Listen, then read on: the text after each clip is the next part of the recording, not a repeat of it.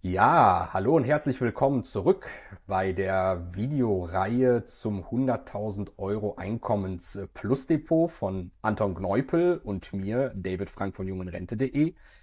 Wir haben mal wieder einen neuen Titel mitgebracht, den wir in das Depot meiner Eltern äh, gekauft haben. Hierbei handelt es sich, ich sag mal, um einen vergleichsweisen Standardwert, wenn man so äh, sich mal anschaut, was wir in den letzten Beiträgen schon alles dabei gehabt haben. Konkret handelt es sich hierbei um den JP Morgan Equity Premium Income äh, ETF. Und im heutigen Beitrag wollen wir euch einmal vorstellen, warum wir uns für den Titel entschieden haben, äh, was in dem Titel alles so drin steckt und zu welchem Kurs wir uns diesen gesichert haben. Aber zunächst einmal geht natürlich ein herzliches Hallo wie immer nach Magdeburg zu Anton. Anton, ich hoffe, dir geht's gut und äh, du freust dich schon auf die heutige Aufnahme. Auf beides ja. das ist meine Antwort. Moin David, freut mich, dass es mal wieder geklappt hat und dass wir uns einen weiteren Kaufkandidaten hier mal im Detail anschauen können. Der Anlass, wieso wir den JP jetzt uns erworben haben, der ist ja tatsächlich gar nicht so schön gewesen. Es gab ja zum Jahresbeginn 2023 einige Handelsbeschränkungen rund um ausschüttungsstarke Sammelanlagen, speziell rund um bestimmte Closed-End Funds. Ähm, nach wie vor sind US-amerikanische Closed-End Funds ja nur teilweise, nur in eingeschränkten, eingeschränktem Rahmen handelbar, teilweise über Optionen. Manche gehen noch so, aber hier hatten wir es ursprünglich eben mit einer Position zu tun, die sollte Large Cap Dividendenaktien abdecken und gleichzeitig eine Covered Call Strategie verfolgen und damit ein verlässliches hohes Einkommen zahlen. Das war der ursprüngliche Gedanke dieser Position. Für diese Position hatten wir uns den BlackRock Enhanced Equity Dividend Trust rausgesucht. Das war der BDJ. Und ähm, wir hatten ja versprochen, dass die Sperrungen kein Drama sein werden und dass es mindestens genauso gute Positionen noch äh, verfügbar gibt und ob der JP nicht sogar vielleicht die interessantere Variante ist, das werden wir uns heute mal im Detail ansehen. Ähm, vielleicht ganz kurz einführende Worte. Was ist das Ziel? Was macht der JP?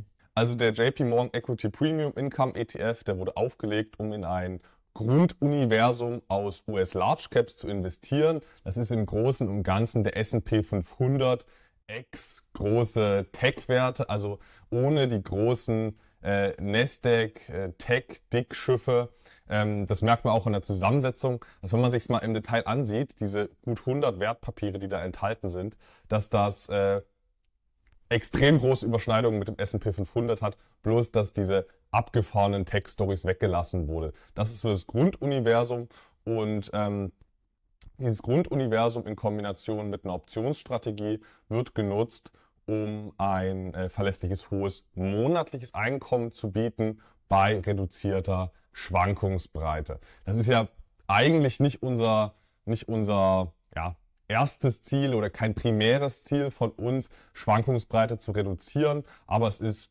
Ziel des Fonds und es passt im Gesamtkonzept dann auch sehr gut zu unseren Anlagezielen, weil man hier eben im Ergebnis ein, ein S&P 500-artiges Investment hat ähm, mit tendenziell etwas höheren Dividendenrenditen, ähm, was dann in Kombination mit der Covered Call Strategie sehr attraktiv rentiert und die leicht reduzierte Volatilität, die nehmen wir da, denke ich, einfach mal in Kauf. Ja, äh, bekanntlich, das hatte ich ja schon mehr, zu mehreren Anlässen äh, kundgetan, bin ich schon ein gewisser Fan dieser Strategie aus der Kombination aus Ausschüttungs, äh, nicht unbedingt ausschüttungsstarken Titeln, aber aus äh, dividendenträchtigen Titeln plus eben diese Covered Call Strategie, um sich eben da eine zusätzliche Einkommensquelle zu erschließen. Deswegen finde ich jetzt vom äh, Ansatz her natürlich auch den JP hier wieder ähm, sehr attraktiv. Aber lass uns doch mal direkt ins Detail einsteigen und uns anschauen, was denn eigentlich so drin steckt. Du sagtest ja schon S&P 500 ähnlich. Dann schauen wir uns doch mal vielleicht zuerst die Sektoren an, was da so alles tatsächlich in diesem ETF-Produkt drin steckt. Ja, David, wir schauen uns sehr gerne mal die Sektoren an.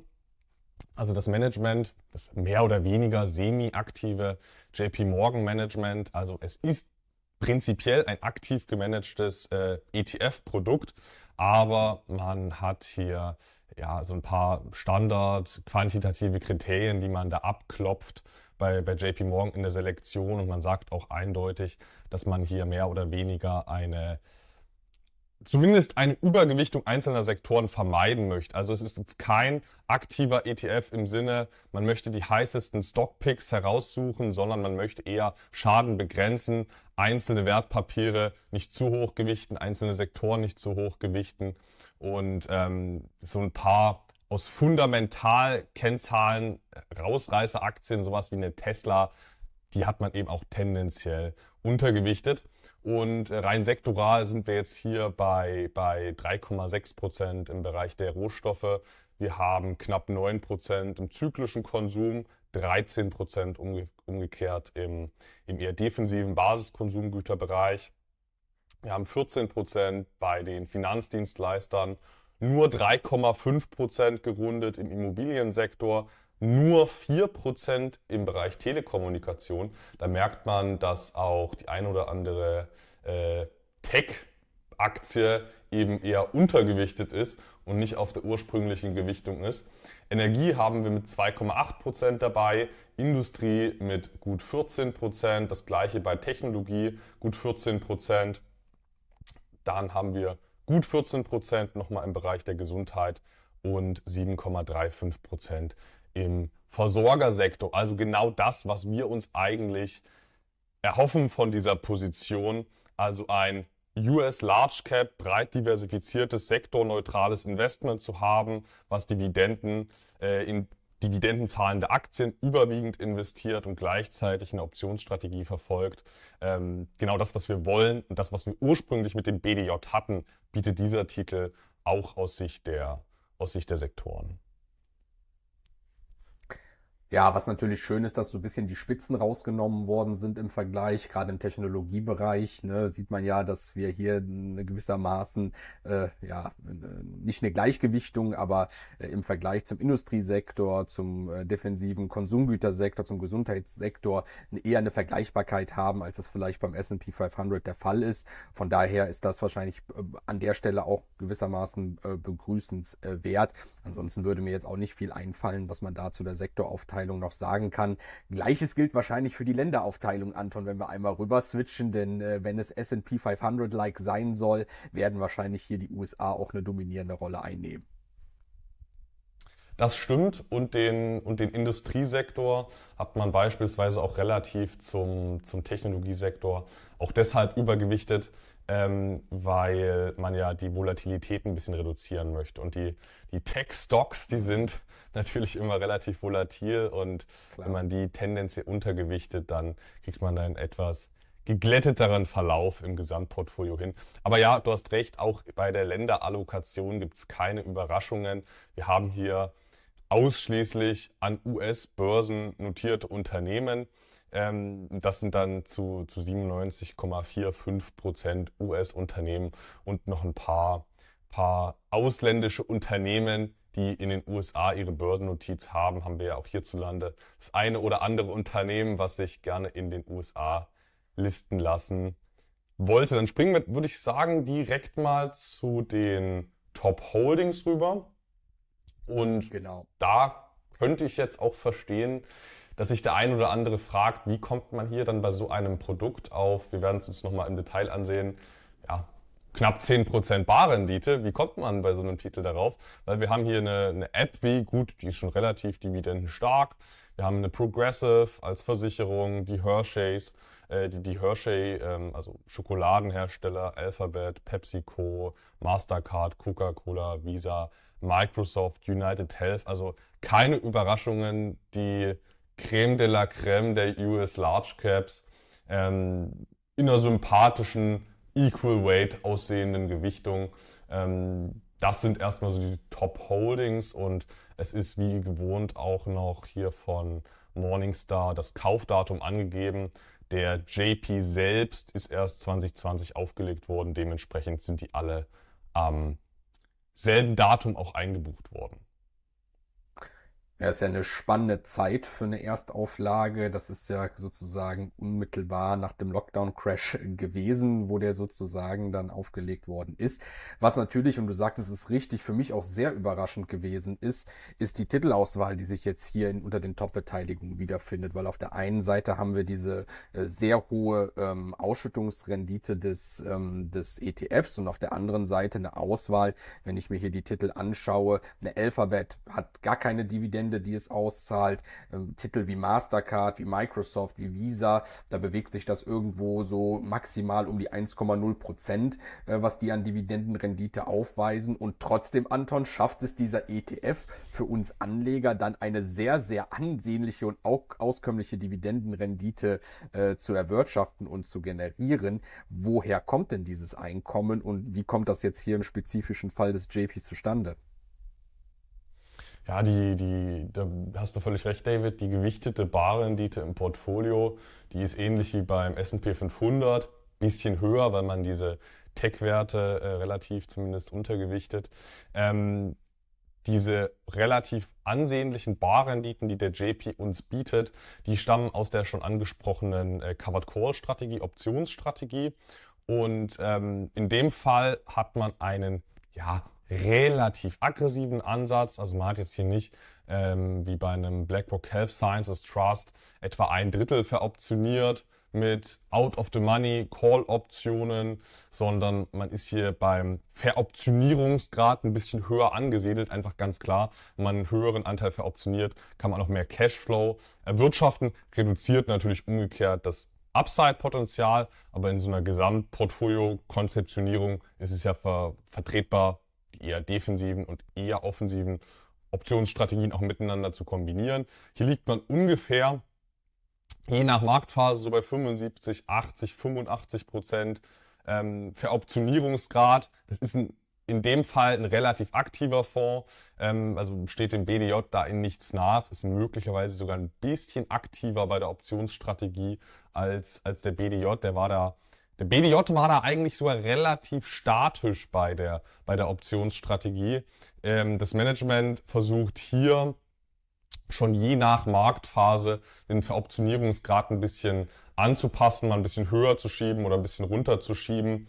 Ähm, gleichzeitig beschränkt man sich äh, vor allem auf Out-of-the-Money-Call-Optionen. Heißt, man hat selbst bei einem hohen Veroptionierungsgrad immer noch so ein bisschen Upside-Potenzial. Ähm, aber das ist letzten Endes das Ermessen äh, liegt im Ermessen des Managements. Das, was ich bisher davon lesen konnte, das fand ich äh, plausibel, dass man beispielsweise angefangen hat, in also Ende 2022 die, die Strikes ein bisschen weiter wegzusetzen, weil man hat eine gewisse Schnappwahrscheinlichkeit nach oben. Wenn die Kurse monatelang seitwärts laufen, da reicht ein kleines Event, da reicht ein Satz von der Fed, der ein bisschen abgeschwächter ist als sonst in der Formulierung. Da reichen kleine Neuigkeiten und der Markt steigt um 10% oder um 15% oder um 20%, wenn es noch netter ist, der Satz von der Fed. Und um da im Fall der Fälle, und das ist allen dramatischen News äh, zum Trotz, ist es möglich, äh, um so eine Schnappbewegung nicht voll zu verpassen und dann unten zu bleiben mit seinen leichten Kursverlusten. Ähm, dafür hat man eben die, die Strikes ein bisschen weiter weg gesetzt. Ähm, das erstmal zur, zur grundsätzlichen Ausrichtung. Ich finde die vernünftig umgesetzt, bisschen aggressiver als beim BME oder BUI. Ähm, das erstmal dazu. Wir können jetzt auch nochmal auf die technische Seite, wie Sie das technisch machen, äh, eingehen. Oder hast du erstmal noch zur grundsätzlichen Idee der Covered Call Strategie hier Anmerkungen? Also ich weiß nicht, ob du darüber Informationen hast, aber was mich tatsächlich als äh, selbst aktiv handelnden Optionsverkäufer interessieren würde, wäre natürlich schon, äh, wenn du jetzt davon sprichst, dass der Abstand zum Strike-Preis vergrößert worden ist ähm, äh, über was für prozentuale Veränderungen reden wir denn dann eigentlich? Also wie viel Luft ist denn eigentlich zum Zeitpunkt des Optionsverkaufs äh, für äh, regulärerweise zwischen dem Aktienkurs äh, und dem Strike Price, was da vom Management angesetzt wird? Wie viel Luft gibt man sich da tatsächlich? Das hat man, und das ist, würde ich auch sagen, das einzige Manko an dem Titel, weil er ansonsten schön ist. Das ist ein schönes Pure-Play-Produkt ähm, mit günstigen Kosten, aber das ist das einzige Manko an dem Titel, dass diese Optionsstrategie ähm, relativ, ähm, ja, unnötigerweise meiner Meinung nach relativ intransparent gehalten ist. Ich kann es auch verstehen, dass man sich zu solchen Themen, die der Retail-Investor nicht versteht, die ihn verwirren könnten, dass man sich dann lieber bedeckt hält. Das wirkt halt nach außen schlüssiger und einfacher. Ne? Weniger komplexe Informationen wirkt für den Retail-Anleger einfacher und ja, entspannter. Da ist nichts, was einen irritieren könnte. Wenn man jetzt auf seine Website schreibt, irgendwie ähm, Moneyness der Optionen und Veroptionierungsgrad und alles Mögliche, das verwirrt halt viele Anleger. Heißt, ich kann es aus Marketing-Gesichtspunkten verstehen, dass man es nicht macht, sondern nur draufschreibt, wir machen monatliches Einkommen und ab und zu macht man einen Kommentar dazu in irgendeinem Statement. Ähm, aber dieser Punkt, der ist nicht für mich herausfindbar gewesen und das liegt nicht an mir, sondern diese Information ist nicht auf regelmäßiger Basis veröffentlicht. Ähm, ist kein Problem, man kann sich trotzdem herleiten, weil es ja ähnliche Produkte gibt, wie der, wie der Fonds da positioniert ist. Also wenn man den Veroptionierungsgrad kennt und die Ausschüttungsrendite des Produkts kennt, dann kann man sich mit Hilfe von anderen Produkten einfach herleiten, wie die Positionierung da ist. Und ähm, wenn man hier 10% pro Jahr roundabout brutto generiert, dann hat man da keinen sehr großen Abstand. Also da redet man jetzt nicht von 10% Spielraum nach oben. Wir reden jetzt aber auch nicht von einem halben Prozent, was ja effektiv schon Ette Money ist. Ähm, da reden wir von einem niedrigen einstelligen Bereich, 1, 2, 3, 4 Prozent. Das ist da, aber auf kurzfristiger Basis das Upside-Potenzial. Ne? Das sind jetzt nicht ein Jahr lang laufende äh, Calls und ich gebe mir 2% Upside-Potenzial, sondern in 14 Tagen oder in einem Monat und das finde ich schon, finde ich schon vernünftig. Das erstmal zu dem Punkt. Willst du da noch was ein, noch was einwerfen? Sonst würde ich noch mal ganz kurz die technische Umsetzung aufgreifen. Ja, mach das gerne. Ich glaube, das wird wahrscheinlich auch viele unserer Zuschauerinnen und Zuschauer interessieren. Der, die technische Seite ist wieder so ein Punkt, die der JP Morgan Equity Premium Income ETF nicht so in den Vordergrund rückt, vermutlich auch aus Marketing-Gesichtspunkten. Ne? Es funktioniert, das Produkt ist sehr, sehr beliebt. Wir haben 25 Milliarden Assets under Management in einem Fonds, der 2020 aufgelegt wurde. Das ist ein riesen Fonds. Ähm, auch so beliebt, weil man die ganzen komplexen Sachen nicht in den Vordergrund stellt. Ähm, und ein der, einer der komplexen Punkte, der ähm, bisschen erklärungsbedürftig ist, ist eben auch die technische Umsetzung, wie man das macht mit den, mit den Covered Calls. Man macht nämlich nicht händisch die klassische Covered Call Operation, ähm, dass man seine Aktien im Bestand hat und man verkauft dann auf die Einzelwerte Calls oder man verkauft auf den S&P 500 Calls, was man ja auch machen könnte, weil es sich ja sehr ähnelt in der Performance, das eigene Portfolio und der S&P 500. Das wäre jetzt nicht besonders riskant, äh, das so zu machen.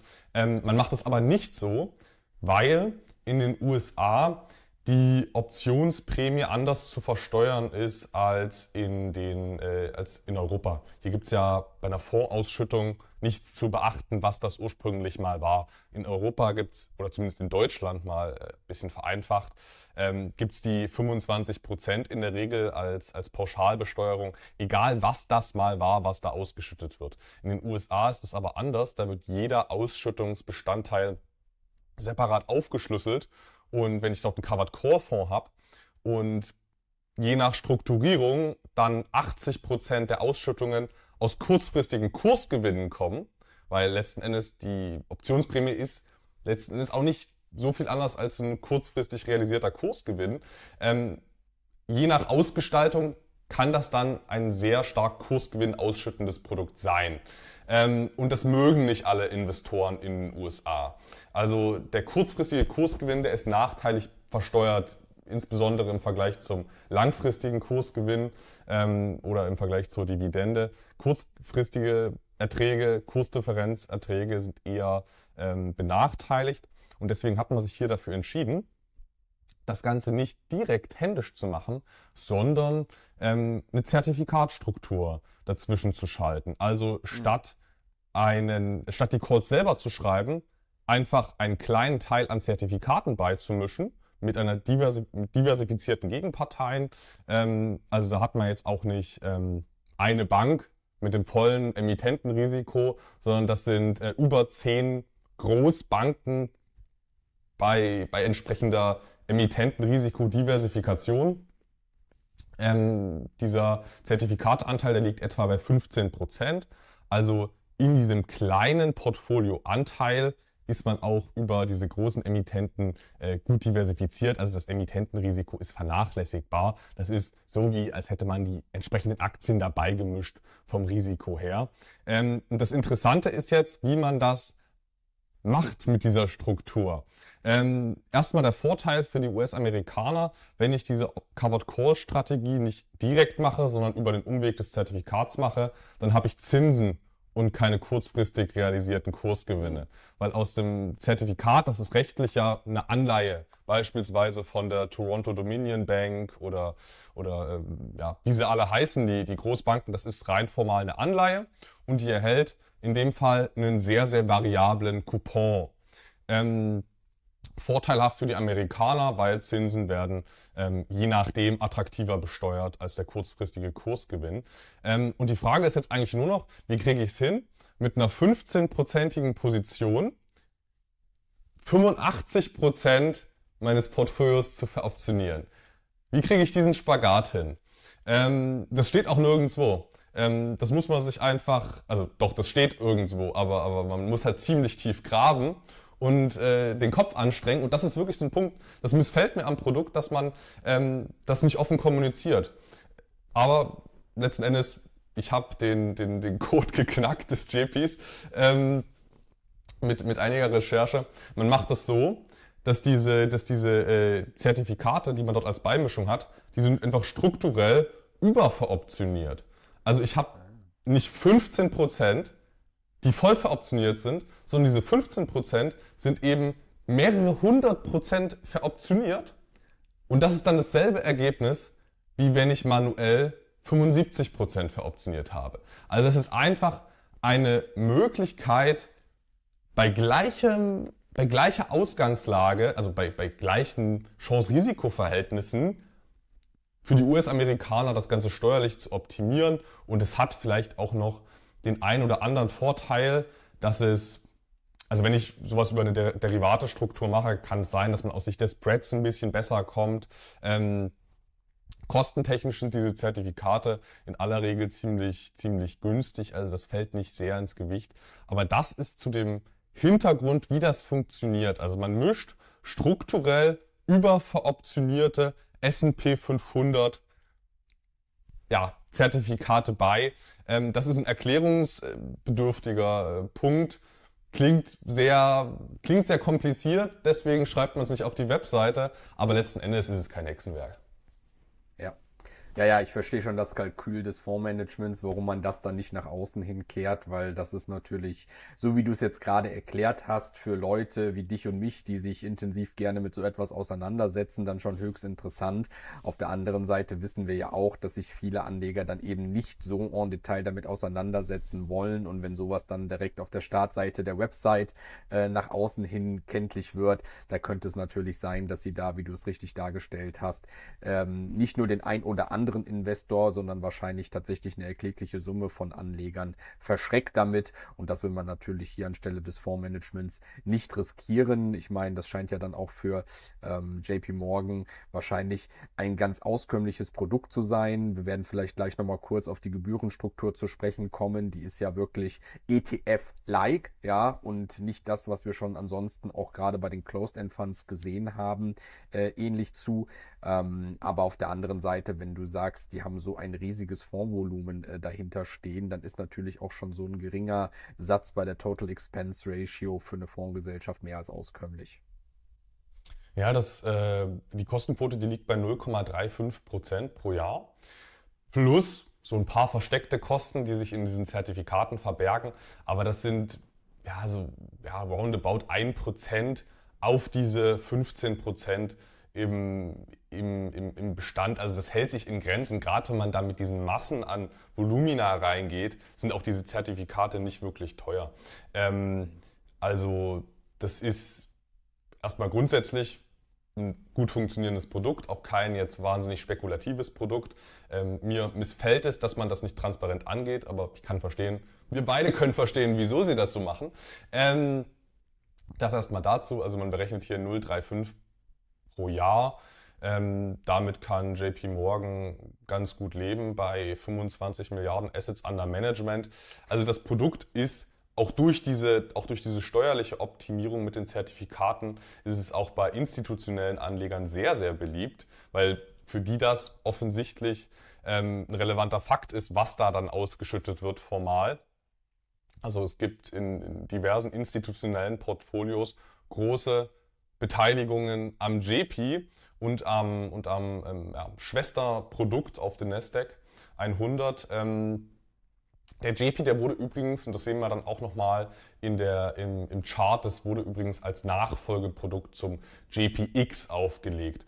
Also der JPX, das war die Mutual Fund Variante, also die reguläre offene Investmentfonds-Variante der Strategie. Und weil das gut lief und immer mehr Anleger rein wollten, hat man einfach noch den JP als ETF-Variante aufgelegt. Heißt, ähm, die Strategie, die ist sehr beliebt bei allerlei Investoren. Ähm, wenn du magst, können wir jetzt mal direkt zur, zur Zahlungshistorie übergehen, David.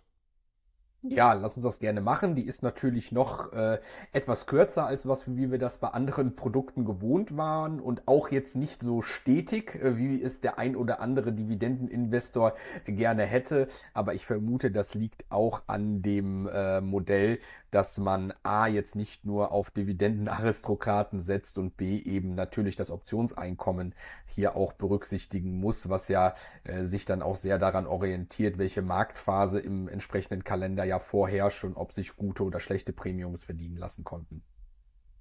Genau so ist es. Also wie gerade eben schon angeschnitten, ähm, es gibt den JPX als offene Fondsvariante und den JP. Und das hier sind jetzt, das ist jetzt auch die Ausschüttungshistorie vom JPX. Selbe Strategie, bloß anderes äh, Vehikel. Den JP, den gibt es ja erst seit 2020, den JPX schon seit Ende 2018. Ähm, Ende 2018, deswegen ist hier auch die 2018er Jahresausschüttung relativ gering. Die haben da nicht ihre Zahlungen verdreifacht, sondern das ist eine monatliche Ausschüttung auf vergleichbarem Niveau ähm, die ganze Zeit gewesen. Wie du schon richtig gesagt hast, David, ähm, schwanken die Zahlungen vielleicht ein bisschen mehr, als man es gerne hätte. Wir sehen vor allem, dass in, also wir haben generell einen positiven Trend, auch bei den Basisausschüttungen 2019, 2021 und auch 2023 erwartet. Positiver Basistrend und on top gibt es in 2020 oder gab es in 2020 und in 2022 recht üppige Sonderzahlungen, also ein deutlich erhöhtes Zahlungsniveau. Das liegt genau, das ist, du hast den Punkt angeschnitten an dieser Optionsstrategie, dass man in diesen volatilen Marktphasen natürlich höhere Prämieneinnahmen erzielen kann. Und wenn man zuvor einen ähnlichen, also Anfang 2020 vor dem Shutdown-Crash 75% Veroptionierungsgrad hat und bei erhöhter Volatilität paar Monate später immer noch denselben Veroptionierungsgrad hat, dann kann man einfach mehr Prämien-Cashflow erwirtschaften. Und man hat hier nicht dann den Veroptionierungsgrad runtergefahren, als es volatil zuging, sondern es vergleichbar gehalten heißt, dann macht man auch mehr Cashflow und schüttet das hier auch aus. Es sieht im ersten Moment nicht so hübsch aus, aber wenn wir mal überlegen, dass 2020 eher ein schwieriges Jahr war für Dividenden, das war ja eher von Kürzungen geprägt. Ich meine, du bist mit Shell, bist du da ehemaliger Leidtragender, äh, meine ich, wie schnell das dann auch geht. Und so ein Produkt hier profitiert dann von erhöhter Volatilität, ähm, kann mehr ausschütten und dann möglicherweise sogar negativ korreliert das Ganze abfangen. Und mit diesem Profil, den der Fonds, äh, was der Fonds bietet, stören mich auch diese schwankenden Zahlungen gar nicht. Im Gegenteil. Spannend ist natürlich, wenn man jetzt das Zahlungsprofil über das Kursprofil legt, was wir uns als nächstes anschauen werden, weil da haben wir natürlich genau diesen äh, umgekehrten Trend dann, weil volatile Marktphasen häufig eben bedeuten, dass es aus, auf der, an der Börse ein wenig rappelt. Und genau das haben wir nämlich in den äh, betreffenden Jahren 2020 und 2022 äh, in Richtung Süden, was das Kursniveau anbetrifft, äh, angeht, gesehen äh, blättern wir doch einmal um und schauen wir uns einmal an, wie da der Preis sich des JP entwickelt hat. Ja, ähm, das ist jetzt wieder der JPX, heißt im Fall des JPs wäre es wahrscheinlich noch ein Ticken besser, weil der JP ist günstiger als der offene Fonds und ähm, ein ETF ist auch effizienter in der Verwaltung als ein klassischer offener Investmentfonds. Offener Investmentfonds hält ja in der Regel noch ein bisschen Cash, 3, 4 Prozent, bei denen vielleicht nur ein oder zwei Prozent. Aber ein Ticken besser wäre es wahrscheinlich beim, beim ETF noch gewesen. Und wir sehen hier grundsätzlich eine, eine stark positive Korrelation im Kurs ähm, zum sonstigen Aktienmarkt. Klar, Covered Call Strategie. Man steigt nicht ganz so stark mit an, fällt dann aber ähnlich nach unten, bisschen abgeschwächt.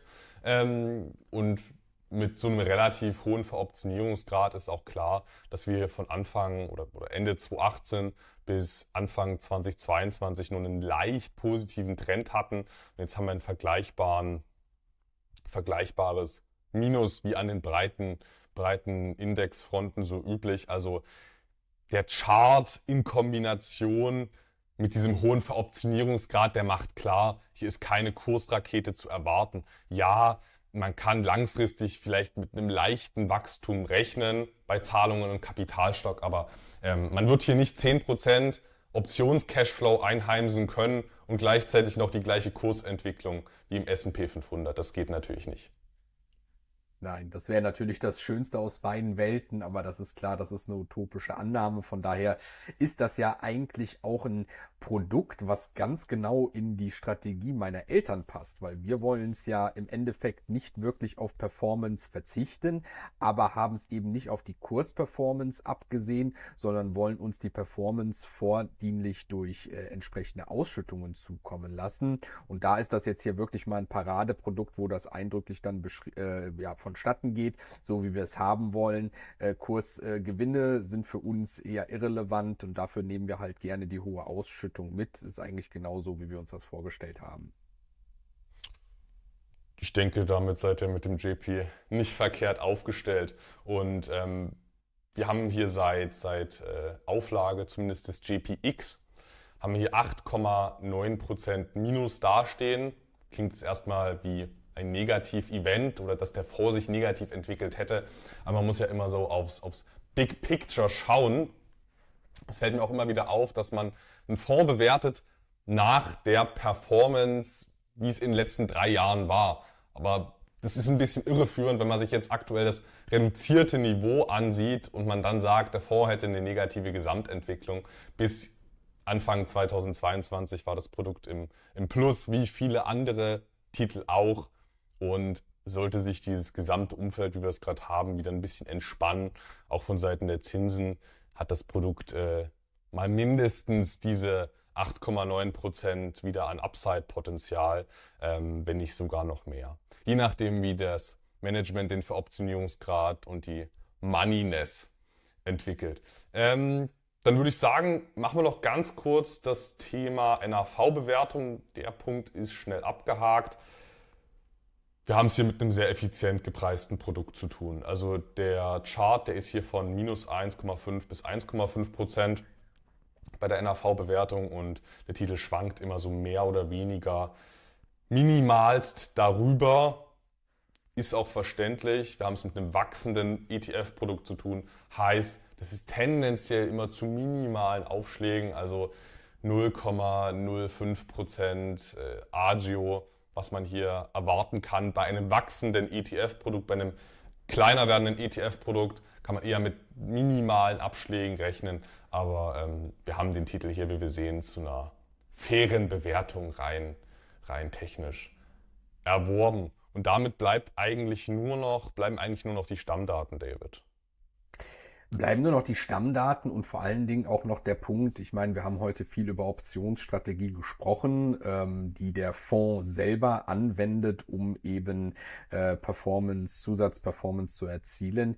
Jetzt war es natürlich auch so, ähm, dass wir ähm, vom BDJ hin zum JP übergeschwenkt sind, aber auch der JP ja nicht frei handelbar ist. Das heißt, ich kann jetzt nicht einfach bei äh, CapTrader, unserem Broker oder bei Alternativen, die es in Deutschland äh, für uns Anleger gibt, auf den Kaufbutton drücken, sondern auch hier ist ja ähm, äh, für uns ist erforderlich gewesen, wie auch schon bei anderen Produkten, die wir in vorangegangenen Videos besprochen hatten, selber im Optionshandel ähm, tätig zu werden. Wir haben hier, ich weiß es gar nicht mehr, da wirst du mich gleich wahrscheinlich noch äh, eines Besseren belehren, eine oder mehrere ähm, Put-Optionen äh, auf den JP verkauft um eben in dieses Produkt reinzukommen. Äh, das ist uns dann auch gelungen und vielleicht stellst du uns einmal mal vor, zu welchem Niveau das geschehen ist und was das für uns dann am Ende des Tages auch an Dividendenrendite bedeutet, zu der wir eingestiegen sind. Sehr gerne. Wir haben den, oder ihr habt den JP zum, zum 17.03.2023 eingebucht bekommen. Die, das Stillhaltergeschäft zur Andienung des Titels habt ihr schon eher gemacht. Aber zum 17.03. wurde es dann eingebucht. Die Zielgewichtung beim BDJ war ursprünglich 6%. Hier müssen wir jetzt ein bisschen schauen natürlich, wie wir das hinbekommen, die, den Stückpreis von dem entsprechenden ETF muss man ja immer mal 100 nehmen bei der Andienung, wie wir das dann gut gedreichselt bekommen mit unserer Zielgewichtung. Es hat hier in dem Fall ganz gut gepasst. Was man äh, theoretisch immer machen kann, ist sich zu viel andienen zu lassen und die Position dann passgenau wieder zu reduzieren. Das ist auch kein Weltuntergang. Hier hat es aber ganz gut gepasst. Der Stückpreis, der lag bei 54 oder beziehungsweise ursprünglich leicht über 54. Ihr habt dann einen 54er Put geschrieben, verkauft, sozusagen eine Limit Order bei 54 eingestellt, knapp unterm aktuellen Marktpreis. Und das hat dann auch beim allerersten Mal mit der, mit der Andienung äh, geklappt. Da hatten wir uns noch auf der, auf der Invest drüber aus, äh, ausgetauscht. Ähm, habt euch 100 Stück, ein Kontrakt 100 Stück andienen lassen zu 54, Volumen dementsprechend 5400 US-Dollar, also ein bisschen unter der geplanten Gewichtung, aber immer noch ein vergleichbares Niveau, wie wir es haben wollten. Ab zusätzlich dafür, dass ihr es günstiger bekommen habt, auch noch eine Prämie kassiert von 46 US-Dollar, ähm, nach Kosten hier gerechnet, meine ich sogar. Und ähm, das ist, wenn wir das Ganze ähm, mal annualisiert betrachten. Also hätten wir das Monat für Monat für Monat gemacht, was nicht unser Ziel ist, aber nur mal um zu schauen, ob es ein schlechter Deal ist, auf Andienung zu warten. Würde man das immer wieder machen und man wartet auf Andienung, wären das hier 10, also roundabout 10% Prämien-Yield, den man erzielen würde. Also das ist äh, sogar minimal darüber, ähm, wenn man es wenn äh, annualisiert betrachtet. Also das ist eine attraktive Warteverzinsung, die man hier auf so eine Position erhält, über 10% und zusätzlich je nach Summe sogar Brokerzinsen. Also je nachdem, bei welchem Broker man ist, zahlt ja der Broker einem auf die Cash-Position auch noch Zinsen. Bei Interactive Brokers direkt sind das über 4% auf US-Dollar Barsalden. Ähm, und zu diesem, zu diesem Basispreis, Strike-Preis von 54, habt ihr euch eine, eine Einstandsbarrendite von 9,1% gesichert. Das schwankt natürlich immer ein bisschen je nach Volatilität. Ähm, deswegen kann man auch gar nicht so einfach von einer erwarteten Barrendite sprechen. Das war einfach die Monatszahlung zum, zum entsprechenden Monat. Die habe ich äh, auf 12 hochgerechnet durch den aktuellen Preis. Dann läge die Barrendite bei 9,1. Jetzt war zuletzt sogar die Zahlung mehr als das, was ich hier angenommen hatte. Ähm, aber gut, schon mal aus dem Punkt ist das Produkt ein bisschen bisschen Barrendite stärker als der ursprüngliche BDJ. Und ähm, bewertungstechnisch ist, wie gesagt, nichts zu, nichts zu äh, ja, ergänzen. Es gibt keinen abschlagsbedingten Zusatzertrag, weil es keinen Abschlag gab. Ja, Anton, zum Schluss bleibt mir dann wie immer nur ein großes Dankeschön an dich zu sagen. Vielen Dank für die ganzen wichtigen, interessanten und tollen Infos, die du uns heute wieder hier zu dem JP auch mitgegeben hast. An der Stelle sei aber auch unser typischer Disclaimer erwähnt, dass wir natürlich keinerlei Haftung dafür übernehmen können, wenn ihr auf dem, über was Anton und ich euch heute zum Besten gegeben hat, haben und über was wir uns heute ausgetauscht haben, irgendwelche Handlungen vornimmt. Wir haben ja keine Beratung vorgenommen oder ähnliches, sondern lediglich Ideen gespendet findet, nehmt die gerne zum Anlass, euch eure eigenen äh, Gedanken zu machen. Wir können aber, wie gesagt, keinerlei Haftung für irgendwelche Handlungen, Investitionen und fehlgeschlagenen Renditen äh, übernehmen, die daraus resultieren, dass ihr da auf Basis unseres heutigen Videos irgendetwas vornimmt. Ansonsten freue ich mich dann schon wieder auf die nächste Videoaufnahme mit dir, Anton. Äh, wir haben da auch uns schon wieder ein ganz tolles äh, anderes Produkt, das ganz anders gelagert ist, äh, ausgesucht gehabt, was den Weg in das Depot gefunden gefunden hat. Und darüber werden wir dann in Kürze ebenfalls berichten. Ja, und äh, den Punkt Risikohinweis, den möchte ich an der Stelle auch nochmal äh, explizit betonen, weil es äh, kursieren diverse Videos im Internet ähm, mit Titeln wie How to Retire on JP. Das ist irre, was man da im Internet findet. Und äh, Anleger schieben da ihre gesamten Altersersparnisse in diesen Titel rein. Ich mag den Titel, aber dafür ist er sicher nicht geeignet, für sein komplettes, äh, um sein komplettes Vermögen in einen Titel zu investieren.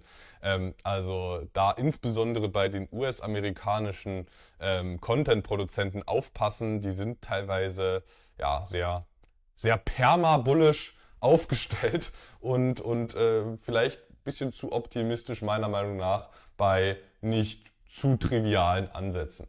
Aber äh, das jetzt noch als kleine Ergänzung und ja, dann bis zum nächsten Mal, David. Mach's gut. Bis dann, Anton. Vielen Dank. Tschüss.